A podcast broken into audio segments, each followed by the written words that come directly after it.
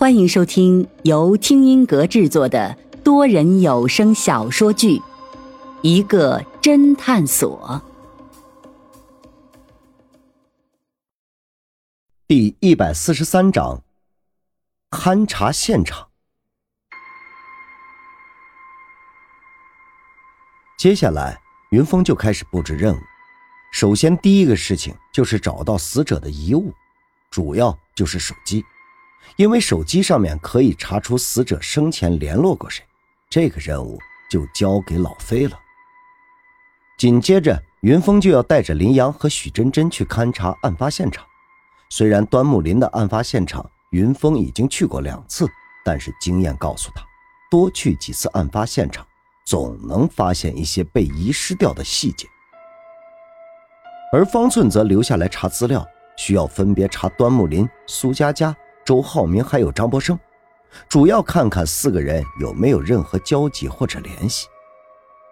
方寸疑惑的说道：“老板，难道你怀疑这四个人曾经认识？”云峰点了点头：“有这个可能。这个凶手很聪明，他总是把杀人动机伪装成和神女有关。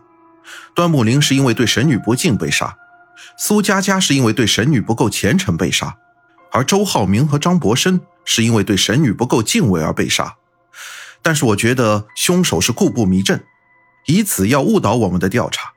我相信这四人一定有所交集，或者和某一事件有关。分派完任务之后，众人就开始忙碌了起来。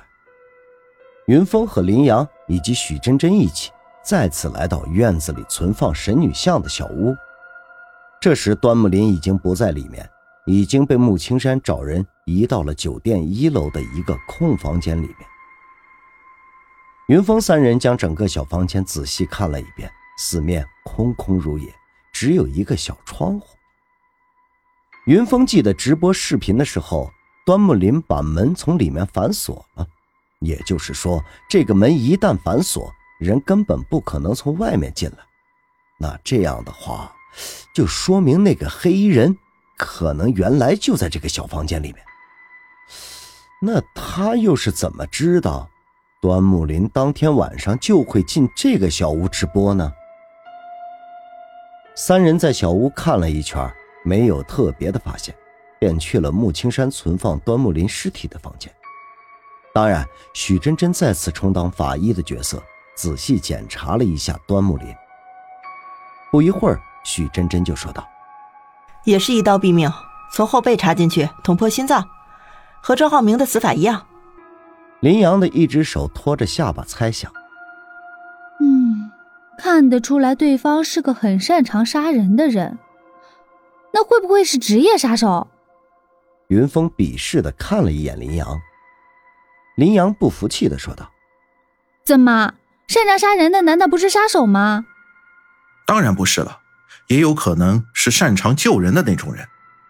林阳心中一动，老板，你的意思是黑衣人有可能是个医生？许真真没好气的说道：“这不是首先该想到的吗？还杀手？哼，美国大片看多了吧？”三人勘察完端木林的尸体之后，便上了五楼，来到周浩明尸体的房间。昨晚许真真已经检查过周浩明的尸体。他是被人下了迷药之后，然后被黑衣人当场捅死。再次进入这个房间的时候，给云峰的感觉就是乱，很多桌子上的东西洒落一地，似乎周浩明死之前和人打斗过。这不过看周浩明衣衫整齐，似乎并没有跟人动手过，那为何这东西洒落一地呢？云峰正在冥思苦想，林阳却说道。给这个红酒里面下药，是不是也能说明这个凶手可能是周浩明熟识的人？云峰嘉许的点了点头，暗想有理。如果想给红酒里下药，一定是周浩明熟识的人，要不然没有机会。即使是事先下好药再送给周浩明，那也得是周浩明熟识之人，要不然突然一个陌生人送酒给周浩明，周浩明不觉得很奇怪？就敢随便喝了吗？还有这个房间，云峰当时和老飞他们到的时候，明明是锁上的，那黑衣人是怎么进去的呢？如果原先就是在房间里面，那又是怎么消失的呢？云峰甩了甩头，一点思绪都没有。紧接着，三人又去了张博生死的配电室里，再次勘察起了现场，也没有任何收获。不过许真真却总结：从这三个人的死法，基本上就可以确认，凶手是个医生，或者曾经从事过医疗这个行业。首先，端木林和周浩明都是一招毙命，而张博生，对方肯定知道他有严重的心肌梗塞，所以故意等他喝了酒，脑子不清晰的时候，他再突然吓唬他。结果导致他心肌梗死。从事医疗行业或者曾经从事过，云峰依稀记得来的这些游客里面似乎就没有医生这个职业的。正当三人一筹莫展的时候，老飞也下来了，而且带来了一个不好的消息：端木林、苏佳佳还有张博生的手机都不翼而飞，他怎么找也找不到，并且。他还找了穆青山要了三个人的电话号码，可是却一个也打不通。云峰心中一凛，这么说来，有人故意拿走了这三个人的手机，会不会是那个小偷小顾？林阳推测道。老飞摇了摇头：“我刚才已经问过他了，他说他对天发誓，真的没有在动游客的任何东西。”云峰这时候却嘴角上扬。笑出了一个弧度。不是小顾，你干嘛这么开心？如果不是小顾，那会是谁呢？所以，老板，你的意思是凶手拿走了三个人的手机？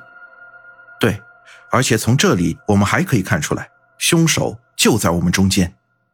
众人明白，如果真的是所谓圣女，那干嘛要偷走三个死者的手机呢？这明显就是做贼心虚嘛！这时，院子里却一阵的骚动。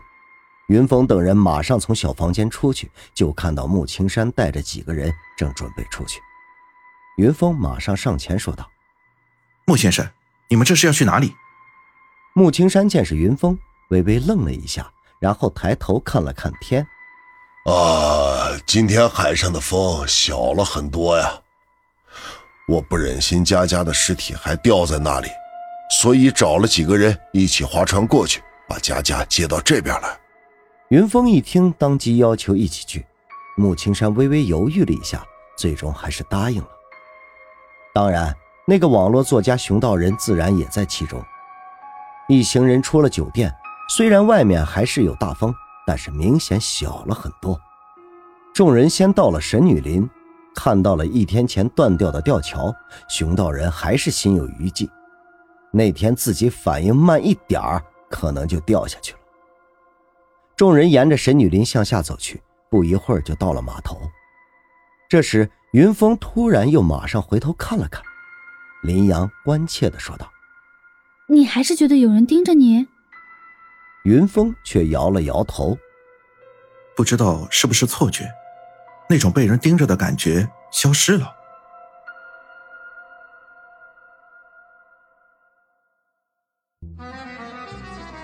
听众朋友，本集已播讲完毕，欢迎订阅收听，下集精彩继续。